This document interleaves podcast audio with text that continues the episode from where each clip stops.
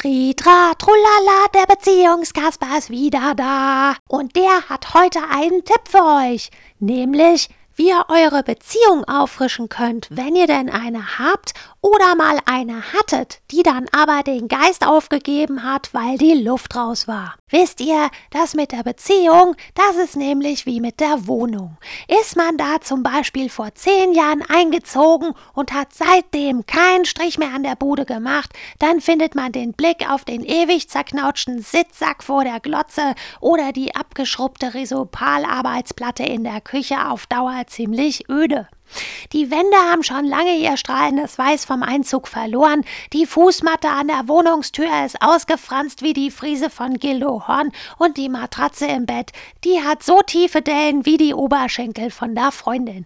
Und was macht man da? Ganz klar, sich eine jüngere Freundin ohne Dellen zulegen und erstmal umziehen. Nee, war nur ein Spaß. Schließlich sind wir hier ja im Kasperle-Theater. Also, was macht man bei einer abgewohnten Hütte? Man renoviert, stellt ein paar Sachen um und legt sich vielleicht das ein oder andere trendy Wohnaccessoire zu. Wer von den Jungs unter euch beim Stichwort Accessoire allerdings jetzt denkt, geil, dann kann ich ja endlich im Schlafzimmer mal den BH und den Schlüpper aufhängen, die ich bei meinem letzten Nachtclubbesuch ergattert habe, der ist schief gewickelt. Abgesehen davon, dass der Anblick solcher Teile während des Beischlafs auch keine wahren Wunder mehr bewirkt, wenn's auf dem Laken inzwischen nur noch unterirdisch zugeht, die Tatsache, dass man der Freundin mit Sicherheit den Nachtclubbesuch noch nicht gesteckt hat, ist beim Auftauchen von fremder Unterwäsche nur einer von derart vielen Haken, dass an denen wahrscheinlich nur Tim der Heimwerkerkönig seine helle Freude hätte. Ein Wohnaccessoire könnte aber zum Beispiel ein Spiegel sein. Geschickt in der Nähe vom Bett aufgehängt oder gestellt, solltet ihr mal sehen, wie es da in der Kiste mit der Gretel rappelt, um mal eben im Kasperle-Jargon zu bleiben. Wohnung bzw. Beziehung auffrischen geht aber auch anders. Offene Beziehung heißt da eines der Zauberworte und ist wohntechnisch vielleicht noch am ehesten vergleichbar mit einer WG. Das ist nämlich nicht nur die Abkürzung für Wohngemeinschaft, sondern auch für wechselnden Geschlechtsverkehr.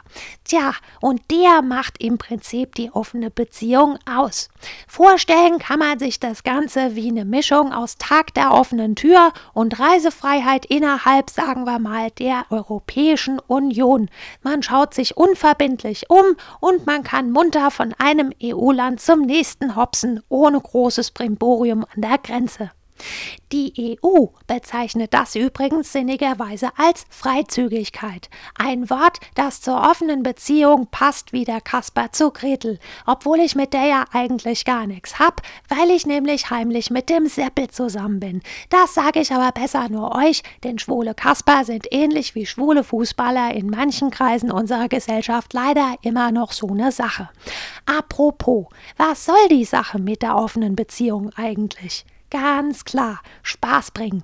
Psychologen und Paartherapeuten faseln in diesem Zusammenhang aber lieber was von Beziehung auffrischen und dauerhafter Zufriedenheit, die einem der ganze Kladderadat springt, weil Bedürfnisse von verschiedenen Personen befriedigt werden. Soll heißen, einer allein kann nicht gleichzeitig ein super Kasper im Kasperle-Theater sein, am Kasperle-Herd und im Kasperle-Haushalt eine gute Figur machen und es dann auch noch nachts in der Augsburger Puppenkiste ordentlich krachen lassen. Freizügigkeit nennen das die einen. Wenn man das Buch Hallo, ich liebe Ihren Mann liest, könnte man allerdings auf die Idee kommen, so eine offene Beziehung, das hätte was mit Spießigkeit zu tun. Denn in diesem sogenannten Ratgeber wird das Ganze auch als Schrebergartenlösung bezeichnet, bei der dem Partner zugestanden wird, bestimmte Bedürfnisse und Wünsche außerhalb der Beziehung auszuleben, unter der Voraussetzung, dass gewisse Regeln eingehalten werden. Naja, und im Schrebergarten, da lassen sich ja auch gewisse Triebe ausleben, vorausgesetzt man hält sich an das Bundeskleingartengesetz. Da kann man Kopfsalat in Reih und Glied anpflanzen, da kann man den Abstand der Beete mit dem Maßband abzirkeln oder man malträtiert Buchsbäume mit der Heckenschere so lange, dass sie hinterher aussehen wie Kasperlefiguren. Allerdings darf man bei alledem eines nicht aus dem Auge verlieren. Genauso wie nicht jeder einen grünen Daumen fürs Gärtnern hat, ist auch eine offene Beziehung nicht jedermanns oder jeder Fraus Sache. In jedem Fall aber würde ich jetzt mal sagen, Bühne frei fürs Beziehung auffrischen, egal wie. Euer Beziehungskasper.